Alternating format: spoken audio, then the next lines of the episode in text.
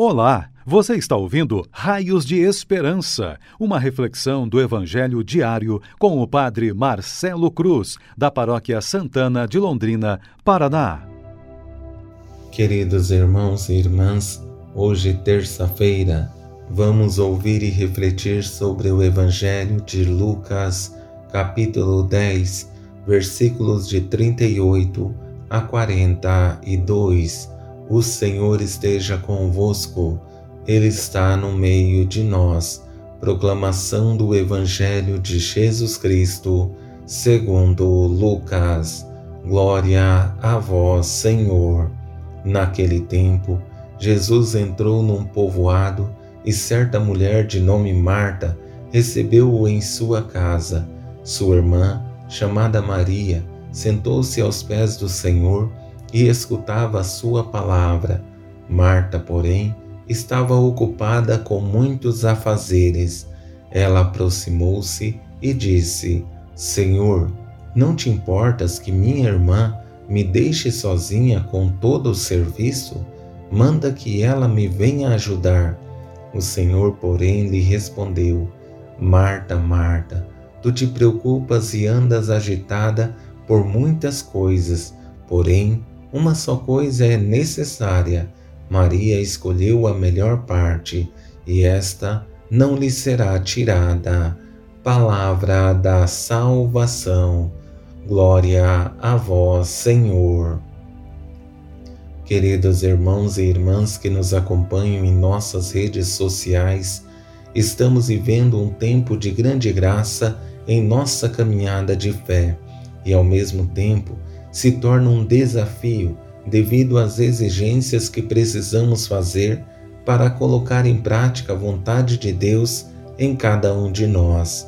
Ao nos deparar com o Evangelho que ouvimos, percebemos o que é fundamental para nós e como voltar ao centro de nossas vidas e perceber que o Senhor nos convida todos os dias a nos colocar aos seus pés para ouvir os seus ensinamentos como discípulos, deixar por um tempo as agitações de nossas vidas que nos afasta de Deus, porque em alguns momentos caímos no pecado do ativismo. Estamos tão agitados com as preocupações do mundo que pouco a pouco corremos o risco de tirar de Deus o que é dele, a nossa vida. Com esse evangelho, percebemos que uma visita sem pretensão se torna uma oportunidade para obter grande aprendizado, corrigir os erros cometidos e voltar o coração para Deus. Essa é a pretensão desse texto, mas para facilitar nossa compreensão, vamos conduzir a nossa reflexão a partir de três verbos fundamentais que nos ajudarão a fazer uma caminhada de fé mais consistente. O primeiro verbo é visitar, o segundo, servir e o terceiro, corrigir. Três verbos que nos ajudam a perceber que é necessário fazer um caminho para que sejamos, para esse mundo, raios de esperança.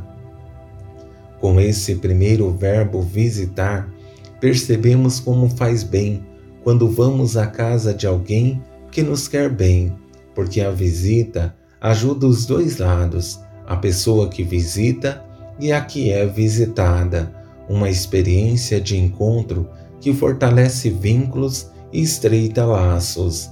Jesus entrou num povoado e certa mulher de nome Marta recebeu-o em sua casa.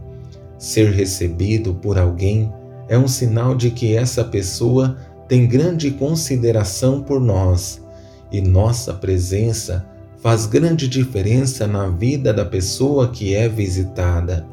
Quantas experiências fiz em meu ministério em que fui à casa das pessoas achando que iria dar algo a elas.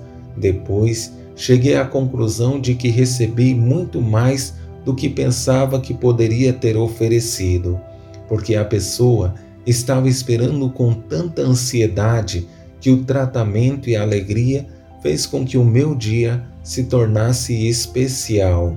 Sabemos que podemos servir o Senhor de diversas formas, com o nosso trabalho, como fez Marta, ou com nossa escuta, como fez Maria. Mas é preciso entendermos que na vida teremos a oportunidade de desfrutar da presença do Senhor de diversas formas. Sua irmã, chamada Maria, sentou-se aos pés do Senhor e escutava a sua palavra. Marta, porém, estava ocupada com muitos afazeres. Precisamos entender que cada irmã escolheu o seu jeito de estar diante do Senhor, uma com o trabalho e a outra com a escuta.